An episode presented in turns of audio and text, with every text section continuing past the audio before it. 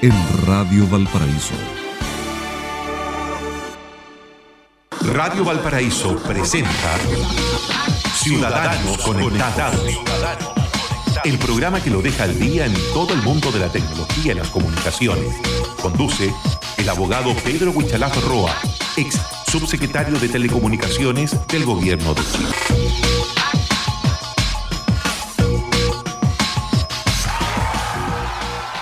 Bienvenidos a Ciudadanos Conectados, Radio Valparaíso, jornada de lunes 29 de octubre del 2018.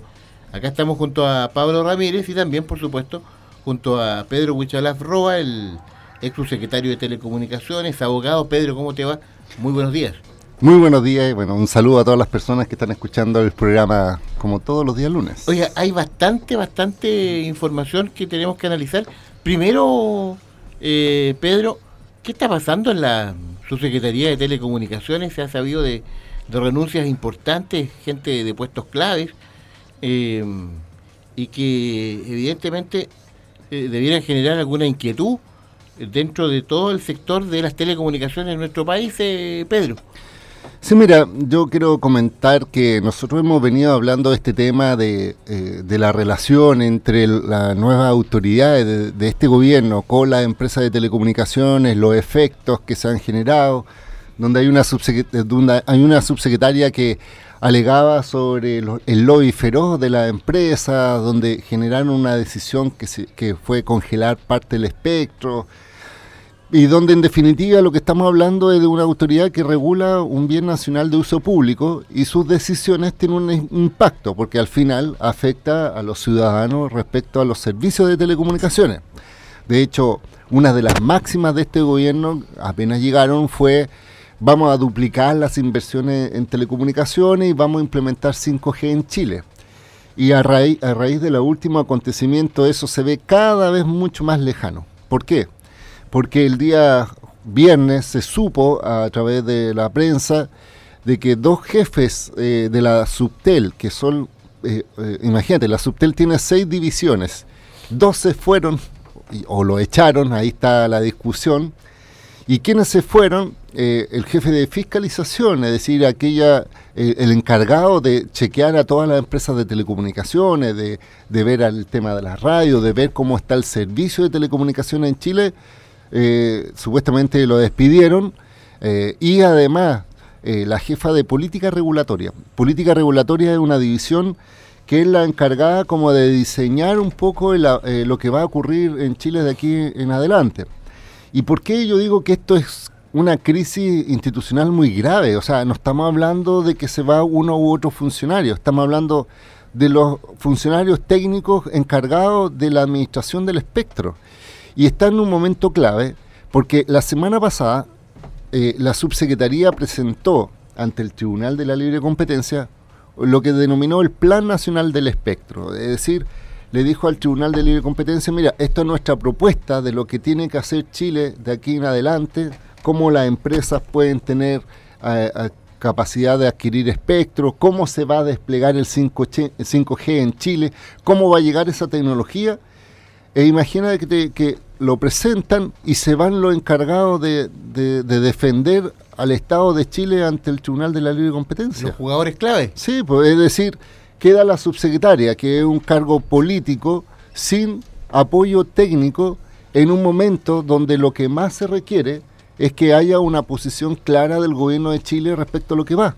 Y además, solo como antecedente, la misma subsecretaría había contratado a dos abogados externos, especialistas en regulación, para que acompañaran en este proceso y también renunció uno de esos abogados externos. Es decir, eh, la idea que era buena de tener a los propios funcionarios y reforzarlos con abogados especializados en estos temas para tener un buen planteamiento de lo que iba a hacer Chile, significa en este momento una ausencia, una crisis, y el problema es una completa incertidumbre. Y no lo digo yo, lo dicen las empresas de telecomunicaciones, las organizaciones de la sociedad civil que están viendo estos temas, eh, organizaciones eh, grandes que también representan a los gremios.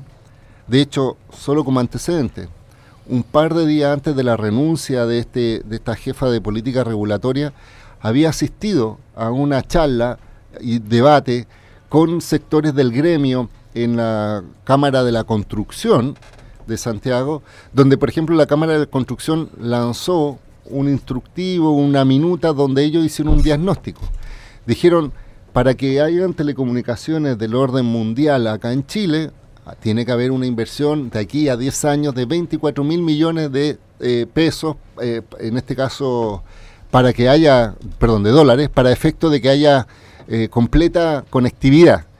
Y resulta que en esa instancia, el presidente de Atelmo, que la Asociación de Telefonía Móvil, dijo, con la indefinición que hoy día existe en Chile, como no hay una autoridad regulatoria que es clara respecto al asunto, hay un fallo de la Corte Suprema también que entorpeza aún más esto, eh, no va a haber 5G en Chile, al menos en este gobierno. Cosa que obviamente se lo están diciendo en la cara a la subsecretaría cuando ella insiste que el 2020 va a haber 5G en Chile. O sea, cosa que se lo he dicho en todos los tonos, personalmente, a través de columnas y también los, representantes de organizaciones, que no va a ser. Y esa misma funcionaria que trató de defender a la Subtel, resulta que dos días después renuncia. Entonces, estamos hablando de que parece que los egos dentro de la Subtel, estamos hablando de una autoridad que dicta una resolución, revierte la situación en el sentido de que se da una vuelta en U, se les va a los jefes de división más, más técnicos, yo digo, ¿dónde está la responsabilidad política ahí? ¿Qué dice el Ministerio de Transporte y Telecomunicaciones? ¿Qué es lo que hace la ministra cuando ve que su subsecretaria tiene un conflicto permanente con la industria, con los sectores eh, de la sociedad civil, con los que aquellos que quieren necesitan más conectividad? Donde las empresas han dicho que no van a seguir haciendo inversiones porque no hay claridad. No es porque estén contra el gobierno, no es una cosa contra uno u otro, sino que requieren claridad, quieren saber, por ejemplo, de aquí a dos años, a cinco años, cómo van a ser sus inversiones. Y resulta que como está congelado, como está en el Tribunal de Ley de Competencia, no se sabe. Entonces, por un lado, tenemos, por ejemplo, empresas como WOM, que aplaudía a la subsecretaria cuando entró porque congeló el espectro y después salió diciendo que se dio vuelta la chaqueta y ahora están diciendo que están en desacuerdo con la decisión, se van los técnicos y, al final uno piensa y dice, ¿quién está gobernando la Subtel? Porque de hecho uno de los titulares del diario decía, cerebro de la Subtel se va. Entonces yo digo, si se va el cerebro, ¿quién es el títere? Es decir, quién es el que está ahora tomando decisiones, porque claramente se, nos estamos dando cuenta que la subsecretaría no tiene el ancho, y no lo digo algo personal, no tengo ningún problema con la subsecretaria, pero tiene que ver lo que está pasando.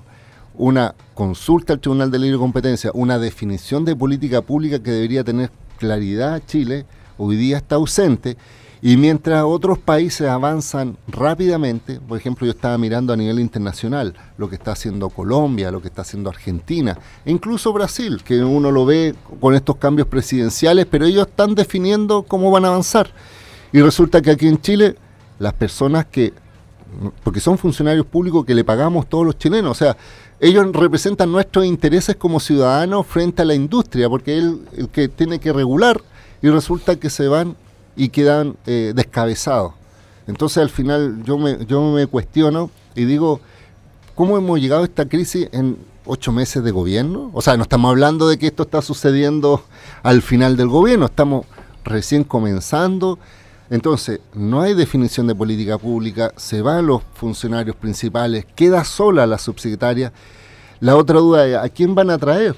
Porque los que traigan tienen que tener claridad de todo el historial de lo que está sucediendo, tienen que hacerse cargo.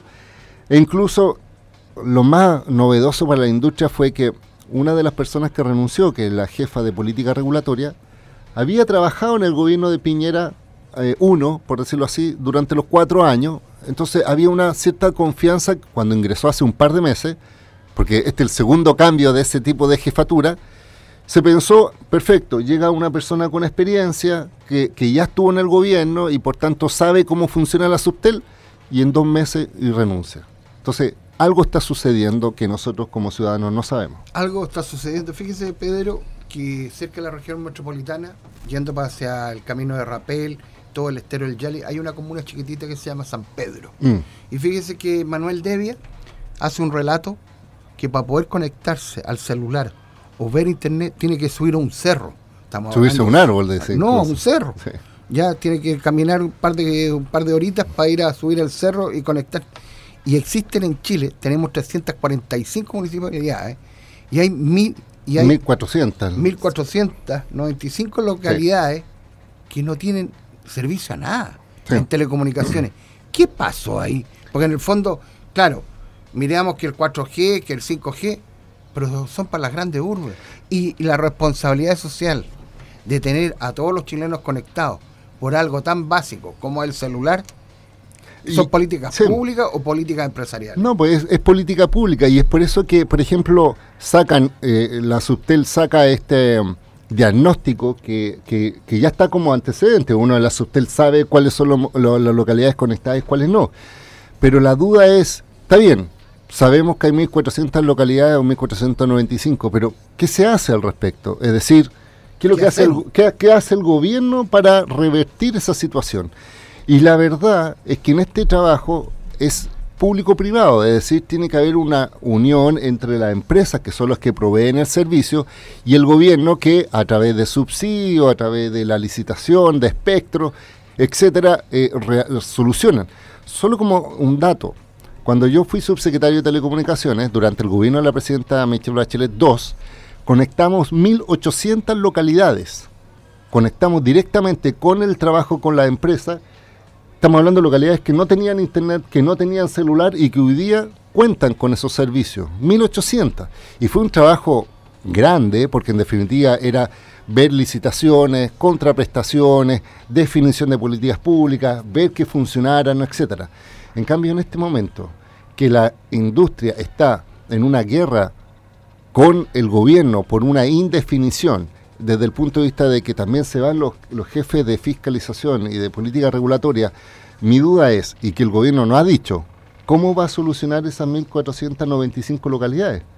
Lo que trató de hacer es, a través del ministro Moreno, de que los empresarios pusieran como su aporte a la sociedad, pero yo le digo sinceramente, conociendo esas localidades que son muy rurales, muy extremas, y las empresas que se han sentido eh, ignoradas por este gobierno porque en definitiva no están consideradas en la planificación, no han tenido como una conversación y una resolución de sus problemas, han mencionado que no van a hacer inversiones en las zonas rentables solamente y en las no, no, y menos hay claridad cómo van a conectar esas 1.495 localidades. Entonces desde acá yo hago un, Mira, yo ya lo había dicho antes, y no sé por pájaro de mal agüero, yo había dicho, hay una crisis en la Subtel hace rato, ahora explotó, y las localidades, se los vuelvo a repetir, si no hay una claridad como hoy día ocurre, no se van a conectar durante este gobierno y además el 5G, que es una tecnología futura, tampoco va a estar dentro de estos cuatro años. Oiga, a propósito del 5G, nos pregunta Juan Ramírez ahí, buenos días, don Pedro, dice, ¿por qué hay empresas que están ofreciendo 5G? si usted dice que no será posible. Lo, ha explicado otras veces, pero reiteremos la. Sí, no, pero ah, eh, efectivamente eh, hay un error conceptual y yo creo, eh, y, no sé, me tendría que mandar cuál es la publicidad que ellos están haciendo, pero hoy día hay una prohibición incluso para que las empresas mencionen una tecnología que no existe. Es decir, si hay alguna publicitando el 5G, pasarían dos cosas. Primero, que la Subtel no está cumpliendo su rol de fiscalización, menos ahora que no tiene jefe de fiscalización, para chequear que eso es una publicidad engañosa y falsa.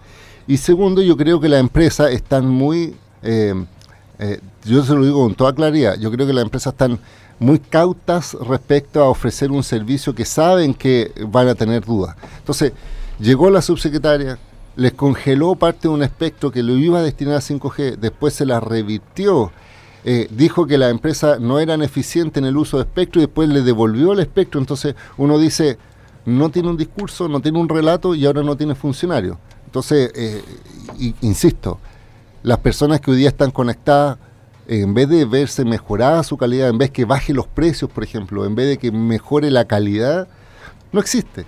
Y solo un último punto que yo también se lo he dicho.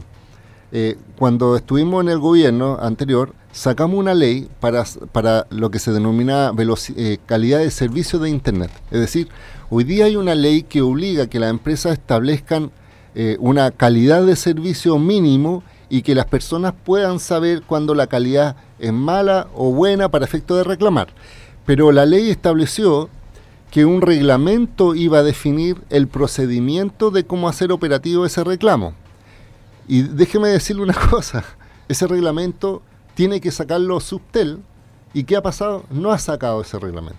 Es decir, hoy día está entorpecido un derecho del usuario de acceder a, Internet de calidad porque la Subtel no ha sacado un reglamento que va a establecer los parámetros y sin jefe de política regulatoria y sin jefe de regulación, eh, la verdad que yo dudo que nos vamos a demorar, o sea, que tengamos un reglamento pronto. Entonces, esto excede, o sea, esto algunos me pueden decir probablemente que tengo algún interés por ser contrario al gobierno. Mm. La verdad es que en esto no me pierdo. Si el gobierno hubiera esté haciendo bien las cosas, yo sería el primero en felicitarlo y en decir que lo están haciendo muy bien.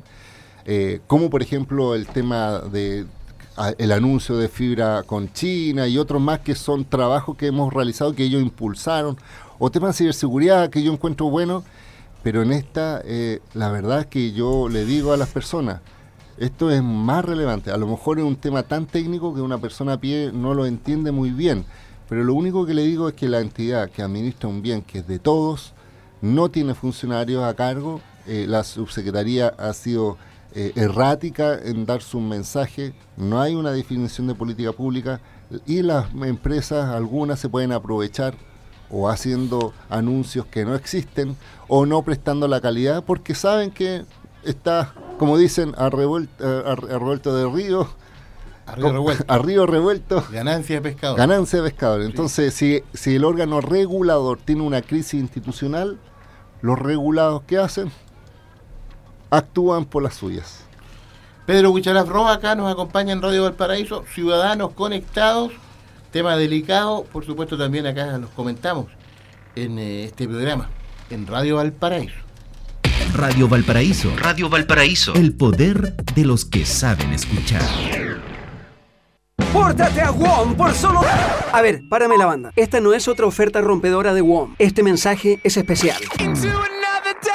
Porque solo en tres años triplicamos nuestras antenas para que disfrutes nuestra red 4G de Arica a Punta Arenas, sin límites. Llegamos para estar de tu lado y esta forma de hacer las cosas ya es viral.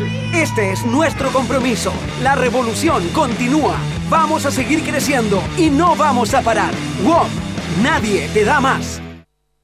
No soy actriz. No soy locutor. Estudio en Santo Tomás. Si quieres saber cómo son las carreras, cómo son los profes, todas tus dudas, habla conmigo. Habla conmigo. Sin guiones, una conversación de verdad. Para llamarnos o chatear, encuentra nuestros números en tupuedes.cl. Santo Tomás, admisión 2019. Tú puedes. Concierto 30 años VM en la Quinta Vergara. Denis Rosenthal y Sonora del Sol viernes 23 de noviembre a las 20 horas. Pide tu entrada gratuita en vm.cl desde el 1 de noviembre. La Universidad Viña del Mar celebra sus 30 años en la Quinta Vergara. Viernes 23 de noviembre a las 20 horas. Presenta Banco Santander. Invita Radio Valparaíso. En TPS trabajamos cada día para tener un puerto más eficiente, seguro y moderno, porque creemos en el futuro de las porteñas y porteños. Nuestro compromiso es la competitividad y el desarrollo de Valparaíso y de su comunidad. TPS, somos el terminal de contenedores de Valparaíso.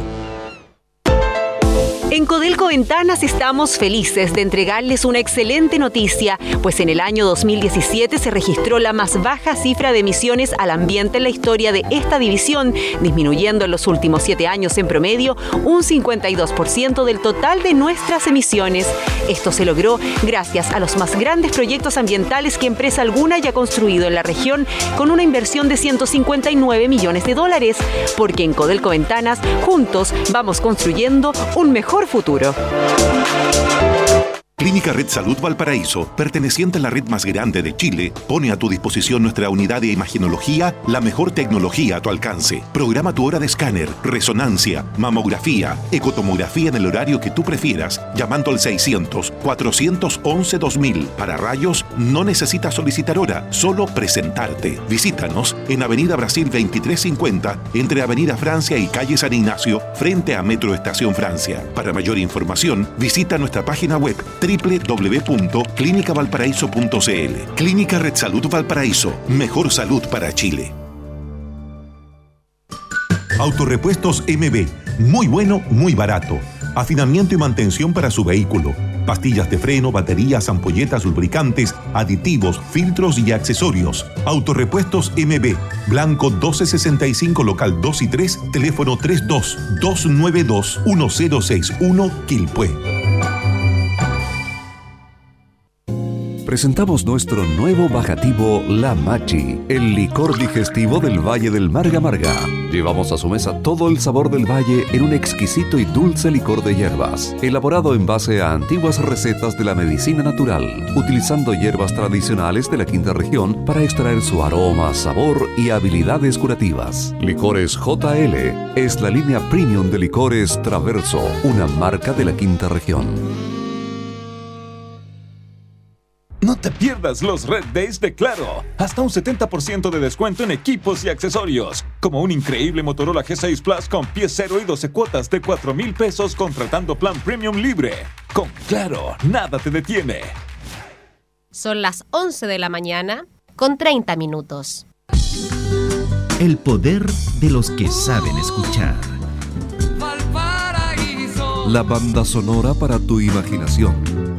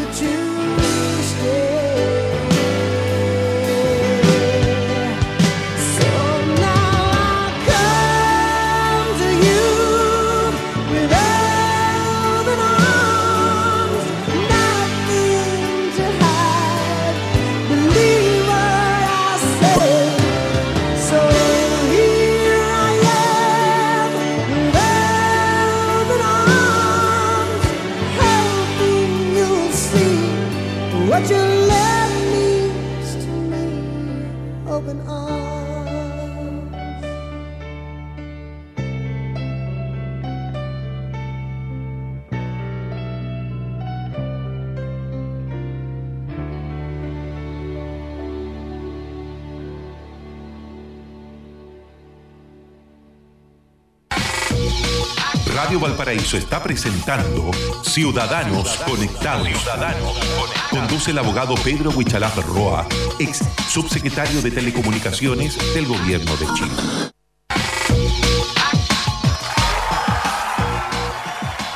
Faltan ya 25 minutos ya casi eh, para el mediodía. Nos acompañamos en Ciudadanos Conectados en Radio Valparaíso conversando con Pedro Huichalaf Roa, abogado, ex subsecretario de Telecomunicaciones.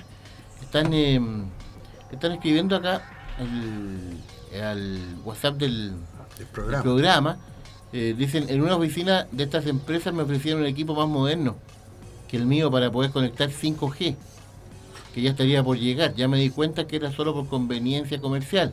Gracias, dice Pedro Huichalaf, por aclarar estas situaciones. En fin, lo que conversábamos hace algún rato con con Pedro Huichalaf acá en el programa. Pablo, sí. Hay un tema porque la semana pasada, el día viernes, se firmó en Chile un decreto o, o, ¿cómo se llama? La creación de un departamento de ciberseguridad. Pero yo observo desde atrás, lo hemos conversado Pedro, pero la ciberseguridad es mucho más que crear un organismo, porque hay que contarle a la gente que por qué se vulnera la, la ciberseguridad en Chile. Primero, los cajeros automáticos tienen un componente computacional obsoleto, que no tienen una forma de seguridad. Y hay que contarle a la gente, tienen Windows del año 95 o Windows del año 93. Después saltaron al XP y están vulnerables a ataques financieros de cualquier parte del país. Y mucha gente dice, no, pero es que el banco me dice que me va a vender un seguro. No, si el banco no tiene por qué vender un seguro, el banco en sí tiene que ser seguro. Porque todo lo que más pase se tiene que hacer responsable como si te entraran a robar a tu casa. Y ahí queda una patita coja y dice, ¿nos están vendiendo la pomá o nos están vendiendo la pesca en diario? Sí, mira, efectivamente, tal como tú lo mencionas, este viernes pasó dos hechos. Eh, por, en primer lugar, el presidente presentó un proyecto de ley que va a ser enviado al Congreso, me imagino que ya está en el Congreso en este momento, para tipificar nuevos tipos de delitos informáticos en Chile, por un lado. Y por otro lado, lanzó lo que se denomina un instructivo presidencial, que es justamente el que tú comentas. Ah, el famoso que no pueden usar pendrive. Sí, pero, pero no, pero, invitar creo... A, invitar a la gente que use la famosa nube. Sí, pero en eh, o sea, lanzó un nuevo instructivo donde establece cierta obligación a los servicios públicos, donde trata de hablar un poco de institucionalidad pero yo también tengo esa visión, es decir, eh, no sacamos nada con tener un representante, un titular de ciberseguridad, si no entendemos qué es lo que es la ciberseguridad, cuáles son las génesis, cuáles son las vulneraciones que tiene el país, o cómo hay conductas hoy día, tanto de organizaciones privadas como públicas, que son autoflagelantes, por decirlo así, es decir, se autoexponen a, que sean, en este caso, filtrados.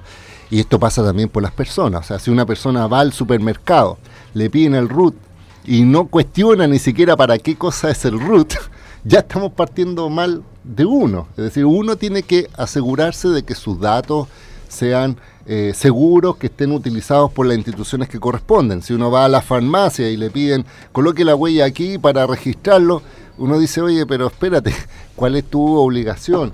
La otra vez hablamos del Merval, ¿se acuerda cuando colocó estas cámaras de reconocimiento? Incluso salió el instituto y salió el Instituto de, Derechos Humanos a reclamar de por qué razón Merval se extralimitaba en sus atribuciones, porque por un lado era un control de ciertas tarjetas y, pasaba hasta después tener el registro biométrico de, las de las caras de las personas. O sea, estamos hablando. Entonces uno dice, si llegamos a ese nivel de inseguridad, eh, tenemos que hacer algo respecto a eso. Entonces, por dos lados, dos patitas.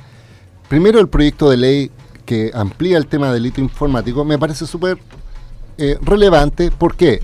Porque, digámoslo, en Chile existe una ley de delito informático que son solo cuatro artículos, que son del año 80 y algo, y no se había actualizado. Entonces, había nuevas figuras que hoy día ocurría, por ejemplo, los hackeos directos, eh, la suplantación de identidad, o cuando habían extorsiones, uno más conoce las eh, extorsiones a través de las imágenes. No, yo lo que más me acuerdo es que mucha gente se le olvida y que hay que volver a recalcar a través de internet, que es la famosa estafa nigeriana que te También. plata. Sí, porque llega un correo diciéndole, mire, sabe que es, tengo mucho dinero, pero no te, De- necesito. Deposita 1.500 dólares aquí. Sí, entonces, y, y- y el otro día pasó, a un amigo me comentó, entonces, la verdad, mira, yo te lo digo, Pablo, Mauricio, con todo respeto, yo digo, ¿quién va a caer en estas cosas? Pero y resulta que, que cae, y gente, amigo mío, con conocimiento, o sea, imagínense, una persona que por un tema de experiencia no sepa, más vulnerable está a este tipo de, de- de estafas. Y hay, Entonces, y hay otro delito para contarle a los auditores, aparte de la estafa nigeriana,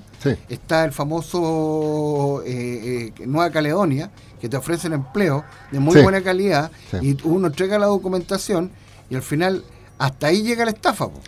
No, mira. te piden la documentación para poder generar estafa. No, no, ah, y mira, el otro día estaba mirando LinkedIn y una persona que es profesional le decía, mira, una empresa internacional te está ofreciendo un trabajo y dice la empresa, ya, pasó todos los registros de selección, está contratada, pero para hacer los procesos de internación en el país, por ejemplo, para ir a trabajar a Estados Unidos, te piden un monto de dinero para efecto de hacer los trámites supuestamente. Entonces una persona deposita de buena fe pensando de que va a tener una alta remuneración y resulta que después no hay respuesta y, sacan dinero de esa forma. O sea, hay una lógica de ingeniería social. Entonces, lo que yo te estaba explicando a mi amigo, recibí un correo donde le decía, usted eh, eh, le instalé un programa en su computador y yo sé que estuvo mirando páginas pornográficas, de verdad, así sale, porque le instalé un programa para y le grabé mientras usted estaba mirando esa página, porque en el notebook Me tiene las cámaras activadas. ¿Dónde era? ¿En el juzgado? ¿Dónde? a las 2 de la tarde. Sí, lo despidieron, público. lo sacaron por eso. Pero no, pero acá este dicen que un software, entonces le dicen, es como una extorsión, le dicen, si tú no depositas esta cantidad de dinero, voy a mandar ese video a todos tus contactos que sí. Entonces, insisto, yo si veo ese correo me mato de la risa porque digo, oye, cómo andan extorsionando con una tontera tan básica. Pero mi amigo que tiene conocimiento, eh, resulta que, que no, no, no, me preguntó si era verdad y yo le dije, pero ¿cómo me, me preguntas si esto se nota que es a todas luces falso? El famoso pitching. Pero él está seguro que probablemente, entonces le dije, ¿qué, qué cosa estáis mirando? Le dije. pero la cosa, independiente a eso, es que caen. Pero ¿qué es lo que te quiero comentar respecto a este proyecto de ley? Este proyecto de ley va a hablar sobre la perturbación informática, es decir, cómo uno también no tan solo, por ejemplo, vulnera un sitio, sino que trata de hacer que se caiga el sitio, por ejemplo. Ah, Cuando hay ataque de de, de, de, de servicio, se denomina, es cuando lo atacan para que un sistema se caiga. Imagínate una página donde tú vas a revisar algo y está caída por esto. También se va a, se quiere sancionar el acceso ilícito, es decir, cuando ingresa a un sistema sin autorización, se quiere sancionar la inter- interceptación también de información. Siguiendo del mismo tema que pasó Mm. el día viernes, que la gente que trabaja en el organismo del Estado, tanto como municipalidad, intendencia y ministerio, se le prohíbe el uso del pendrive, pero la orientan a usar la nube. ¿Qué es la nube? Sí. Mira, por eso te, te comento, por un tema de seguridad, como los archivos están en el computador, eh, cuando se roban el computador se roban todo. Eh, imagínate que tú estás en tu computador como un funcionario público o tú trabajas en tu casa y vas a, almorzar y se llevan tu notebook, pierdes toda la información porque está ahí. Entonces, almacenar en la nube es como hacer un respaldo para tenerlo en internet, de tal forma que después tú puedes copiar ese contenido y colocarlo en otro dispositivo. De tal forma que si, por ejemplo, te roban el celular, tú digas, bueno, no importa porque las fotos y toda la información no estaban solo en el celular, sino que también estaba en otro computador y después vuelve a copiar. Entonces, la nube dice relación con un servicio en que te clonan tu información y las tienen resguardado en un lugar en que tú no tienes acceso físico y por tanto es más seguro desde el punto de vista de que puedes recuperar la información, pero es más inseguro porque como está en la nube, tú no sabes quién accede a, ese, A esa nube. a esa nube, eh, Al que menos puede- que tú tengas el servicio pagado. Sí, ¿me entiendes? Pero mira, déjame decirte una cosa de estos delitos informáticos, para una cosa más ciudadana. Por ejemplo, aquí van a, van a, a- a sancionar la interceptación de las comunicaciones. Y, y es muy común, y yo se lo digo por, por experiencia, ¿Está hablando de huracán? No, no, no, no, no. Cosas más domésticas. Imagínate que cuando hay personas que de repente no tienen internet, pero el vecino tiene wifi y el vecino de repente tiene clave del wifi. Y la deja abierta. La deja abierta o hay programas, hay que decirlo, hay jóvenes que bajan programas de internet para detectar la clave y acceden al wifi del vecino eh, identificando la clave. Eh, eso no es nuevo, eh, hay que decirlo. Hay algunos programas que utilizan fuerza bruta o, números recurrentes, qué sé yo. Entonces tú puedes acceder a algunas claves, o sea, algunas Wi-Fi protegidas sabiéndole la clave. Entonces, este nuevo proyecto de ley va a sancionar a esas personas. Entonces, si uno está en una casa y sabe que el hijo está conectado a internet y tú dices, ¿de dónde te conectaste? No, que el vecino tiene la clave mala y yo accedí. Eso, es un delito va a ser considerado un delito. Y de hecho, uno de los cuestionamientos que se da a este proyecto de ley es que también establece sanciones variables. Por ejemplo, habla de 61 días hasta 3 años, y un, eh, años o si no, 5 años y un día, dependiendo de la gravedad. Pero también establece multas. Por ejemplo, las multas más altas dice 2 millones de pesos. Entonces yo, yo pienso, reflexiono. ¿Y qué pasa si yo hackeo un banco y robo, no sé, 20 millones de dólares? La multa que voy a pagar si me pillan son solo 2 millones de pesos. Entonces hay que mirar también un poco la, la proporción, pero también mirar lo que ocurre, es decir, si ah, hay personas de cuello y corbata que hace transacciones multimillonarias y acuerdos para lobby, cosas por el estilo, y una persona roba una gallina y tiene una sanción mayor, no sé si me explico, entonces hay que cuadrar, pero lo importante es que eso está presente. Muy bien, Pedro Huichalaf Roa, en eh, Ciudadanos Conectados en Radio Valparaíso. Los acompañamos en nuestra emisora. Volvemos luego ya para, para los últimos comentarios acá. Interesante la conversación en Ciudadanos Conectados, Radio Valparaíso.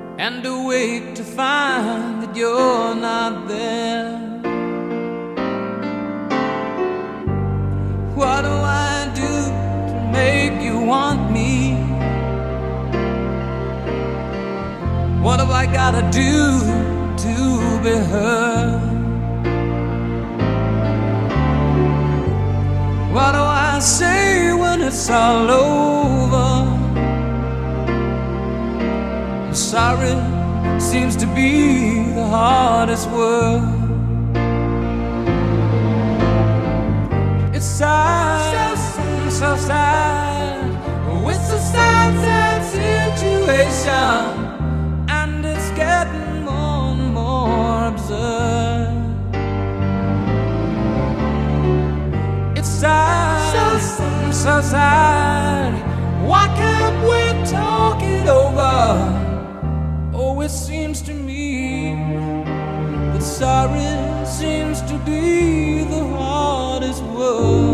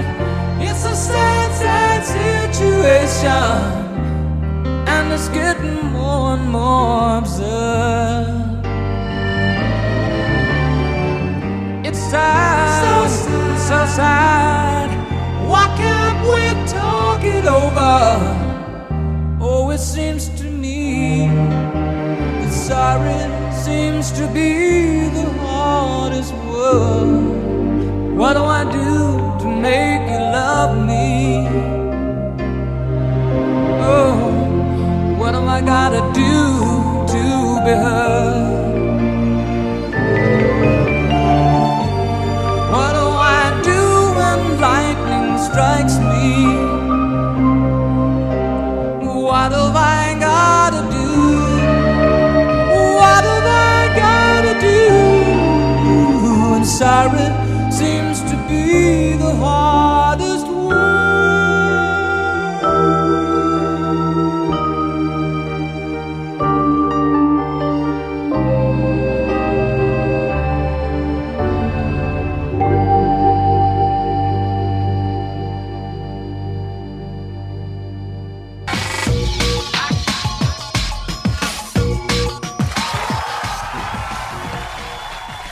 11 minutos faltan para el mediodía.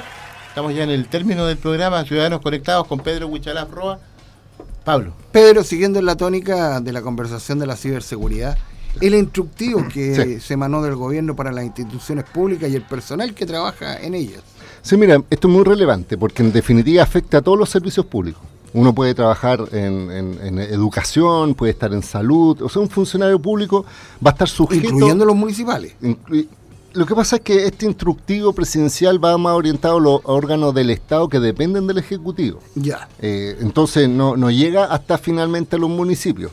Pero sí establece, por ejemplo, este instructivo una obligación de que todos los servicios van a tener que definir un encargado de ciberseguridad. O sea, Por va a, haber, va a haber un representante que va a, en este caso, ser la contraparte para efectos de si que existe un problema de ciberseguridad, quien es la que está a la cabeza de este tema va a ser Perico Pérez. También se establece que eh, van a tener que esta persona coordinar acciones de ciberseguridad y también tiene una obligación que en caso de que haya, por ejemplo, un acceso no autorizado, alguna filtración, algún problema, él va a tener que ser el obligado de reportar a una central, que en este caso va a ser del Ministerio de Interior, de cualquier acceso no autorizado, cualquier conflicto o, en este caso reporte de incidente que se denomina. Mira, en principio me parece bien que el presidente haya mandado este instructivo y además ratificó también por otro lado Jorge Aton como encargado ah, de, de este proceso. El tema que me han manifestado algunos funcionarios públicos es eh, que esto no trae recursos asociados, es decir, establece nuevas responsabilidades, Arréglate con la misma plata. pero con, los mismos, con, con los mismos recursos. Entonces me decían, primero, no hay una definición de diseño institucional para algunos funcionarios nuevos este tema de ciberseguridad porque no estaba dentro de sus competencias. Tercero, le establecen una, una obligación de cumplir ciertas exigencias como de informar, mantener, protocolizar, eh, dar respuesta a estos incidentes, pero no tienen ni la capacidad técnica ni tampoco presupuestaria y por lo que tengo entendido no está considerado dentro de la nueva ley de presupuesto aumentar dinero para esto. Es como los bancos, los bancos también pasa lo mismo, muchas veces se les critica de por qué no han hecho mejoras y dice, bueno, como no, no, no habían exigencia de ciberseguridad, no destinábamos recursos ni hacíamos provisiones de dinero y resulta que en los próximos años ya vamos a hacer eh, nuevas inversiones. Es porque lo hacen año a año, no es como a mitad de año llegan y dicen ya hay que invertir, invertamos. En un ministerio pasa exactamente lo mismo. Como tiene una ley de presupuesto fijado, no puede a mitad de año llegar el gobierno y decir ya, ahora tienen que sacar dinero de la nada para poder hacer nuevas inversiones o mejoras. Entonces, está bien la definición de un representante, pero si no va asociado con recursos para mejorar los sistemas, para establecer protocolos, para hacer un proceso de educación, es mucho más complicado y, me- y- a muchos funcionarios les va a costar asumir una responsabilidad que no tienen cómo cumplir. Eh, lo importante es que hay una señal, al menos con el instructivo, eh, yo creo que es positivo para decir, oye, esto es un tema relevante, también en el mundo privado, pero tenemos que tener claridad de que eh, todo el tema de ciberseguridad tiene como elemento fundamental las personas. O sea, no son cosas, son personas. Y las personas también tienen que tener un proceso de inducción, de conocimiento, de aprendizaje. Y por eso las políticas tienen que ser de mediano a largo plazo y no ser simple solución por instructivo. Oiga, dos consultas de los auditores a través del WhatsApp del, del programa. Sí. Eh, alma- Almacenar en la nube es lo que se dice del periodista saudí que quedó grabado, por ejemplo, su asesinato, que lo hizo Sí. con un reloj. Esa es la primera pregunta. Y la otra, eh, si yo comparto de mi celular al notebook, me aparece la opción anclaje de USB. Sí. Pero no sé cómo se realiza. Brevemente, antes que se nos acabe el Sí, tiempo. no, son dos cosas. Efectivamente, por ejemplo, eh, este eh, periodista eh, informaba y guardaba información y En la por- nube. en la nube, entonces, por ejemplo, el, el- al celular podrían haber destruido, pero la información estaba disponible y quien accedía, imagínate que la señora tenía acceso a sus claves, podía sacar la misma información que estaba ahí. Entonces, la jefa también. la jefa. Y respecto al anclaje por USB, efectivamente, un celular hoy día puede compartir internet. ¿Y cómo se hace? A través de conectándolo con USB con el computador. Con el cable. Solo que hay que dar un detalle. Los celulares tienen un puerto de salida que es donde tú cargas el celular y hay unos equipos o hay un dispositivo que te permite conectar un USB a esa entrada y de esa entrada al celular. Es decir, si tú tienes un cable USB ahora directo, probablemente no te funcione. O el mismo para cargar el celular a un, al computador. Entonces tú habilitas la función con, eh, dar internet vía USB, habilitas la función del celular, va al computador y va a reconocer al celular como, Y también tiene la como un Wi-Fi. O sea, no, no es Wi-Fi, es, es por el cable. Y la otra opción Entonces Bluetooth para... del celular. sí. O sea, mira, un celular al final hoy día se conecta con Bluetooth si es que el computador recibe Bluetooth, con Wi-Fi si es que lo recibe, o con USB conectado con este cable y habilitándolo en el computador como un receptor. Pedro Huichalaf Roa, antes de despedirnos, sus puntos de contacto para nuestros amigos. Ya lo saben, arroba Wichalaf en Twitter, Pedro Wichalaf en Facebook, www.wichalaf.cl en internet. Gracias, Pedro, por estar con nosotros acá en Ciudadanos Conectados. Que esté muy bien. Nos vemos el próximo lunes. Hasta pronto, usted siga. lunes. Hasta pronto, siga en sintonía de Radio Valparaíso con eh, toda la programación, por supuesto, en, eh, nuestra emisora. Hasta pronto, chao Pablo. Chao, chao, nos vemos.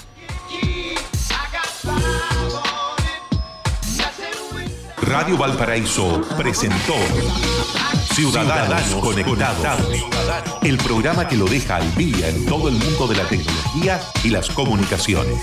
Conduce el abogado Pedro Huichalaf Roa, ex subsecretario de Telecomunicaciones del Gobierno de Chile. En un instante, en